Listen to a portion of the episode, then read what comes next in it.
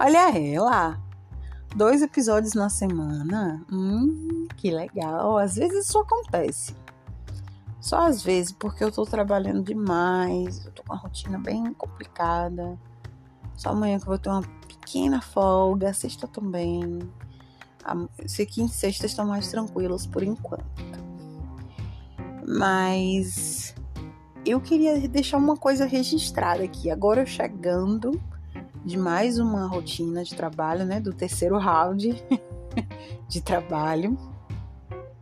Eu vi uma movimentação assim muito grande na rua, os bares cheios, os homens gritando na rua. Ah, fulano de tal é burro! Tomou um gol, foram não sei quantos chutes e, tomaram gol e não sei o que. Aquela, aquele empenho que a gente vê sempre macho falando de futebol. Eu desci aqui no, no meu bairro, no ônibus, né? O ônibus sem conseguir descer direito, porque tinha um bar, um bar que fica bem na passagem do ônibus, que tinha um monte de homem no meio da rua, bebendo na quarta-feira de noite, gente. Gente, só homem tem esse privilégio, só homem consegue fazer isso, sabe? E aí eu quero registrar o seguinte. Eu gostaria muito que vocês, homens, se empenhassem em achar o clitóris, em dar prazer para uma mulher, em tratar uma mulher bem, em ter responsabilidade afetiva, né? em ser gentil, pagando um jantar, não só levando a gente diretamente para um motel, ou chamando para a casa de vocês, ou pior, se oferecendo para vir para nossa casa, né? Eu queria que vocês se empenhassem em ser um pouquinho melhores como seres humanos, não serem tão lixo. Eu queria que muito vocês se empenhassem também, sabe o quê? Em fazer as tarefas dentro de casa, porque vocês estão no bar. E as mulheres de vocês estão onde? Vocês têm mulher? Ah, vocês nem querem, né? Tem mulher, vocês nem querem mais assumir compromisso, porque assim que tá bom. Né? Então, assim, eu queria muito que homens se empenhassem para fazer a parte deles na sociedade efetivamente, como eles se empenham, se juntam, se unem, se extravasam, se xingam, se revoltam, por causa de futebol. Eu gostaria muito, assim, muito mesmo, de verdade, velho. Se.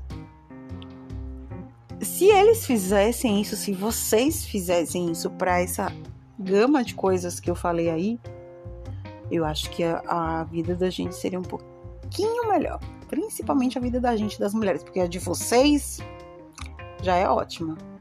Porque eu não vi mulher se tem, deve ter, com certeza tem. Tem mulheres que gostam de futebol e estão lá na torcida. A minha questão não é essa. Pode torcer, pode fazer o que quiser, cada um é livre, pode fazer o que quiser.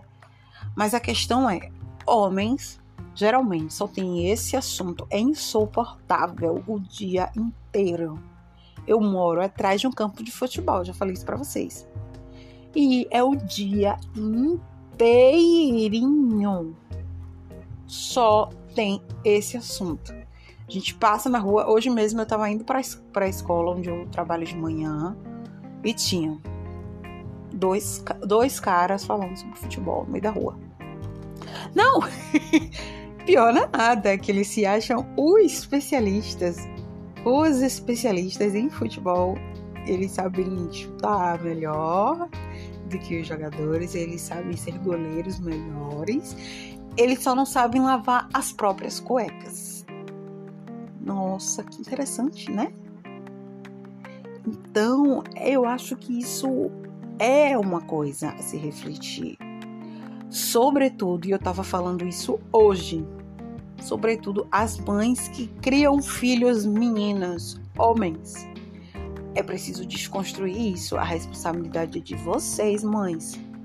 Sim, mais uma responsabilidade para nós mulheres, infelizmente. Porque pai também não cria, né, gente? A vida do homem é tão fácil que é muito raro ver um pai que realmente se empenha em desconstruir esse tipo de coisa. Ele tem que ser desconstruído para ele conseguir desconstruir. E é uma coisa muito rara, é uma coisa muito rara eu ver um pai participando efetivamente do dia a dia do seu filho. Graças a Deus eu, tô, eu tenho alguns exemplos de pessoas que eu conheço que são excelentes pais. Eu conheço pais solo, inclusive. Não é? Mas eu conheço pais que nunca trocaram a fralda do filho. Aí eu fico, o quê? Meu filho, meu querido. Até eu já troquei fralda do meu sobrinho algumas vezes, várias vezes. Como é que o pai nunca trocou a fralda de um filho? Eu acho isso um, um absurdo. E só sendo homem, só tendo o privilégio masculino para fazer esse tipo de coisa. para estar tá no meio da rua às 10 da noite. Com pouca roupa, inclusive, tá? Sem camisa, de bermuda, de sandália, sem serem assediados, sem serem julgados. Ai, que vida maravilhosa! Sim, serem questionados onde estão os filhos ou, ou qualquer outro questionamento que fazem com as mulheres. Não é? A vida dos homens é maravilhosa. Registro mais uma vez. Eu gostaria muito que vocês se empenhassem em serem melhores com a gente, com as mulheres, como vocês se empenham em torcer para futebol, em acharem o clitóris, em todas essas coisas que vocês sabem que falham. Vocês sabem. Todos nós sabemos, todas nós sabemos, todos nós sabemos que vocês sabem que vocês falham. E vocês também sabem que vocês nunca vão corrigir as falhas de vocês. Mas para o futebol tem energia. Aí chega em casa suado, melequento, peguento, não fez um. Aí não levantou uma palha dentro de casa o dia inteiro. Chegou do trabalho, tomou um banho, botou a camisa ridícula do Bahia, foi pra porra do bar, tomar cachaça, gastar dinheiro. Aí quando chega em casa, ainda quer transar. Ainda quer transar. Olha, deixa eu falar um negócio para vocês. Ah, as preliminares começam no bom dia. Tá bom, queridos?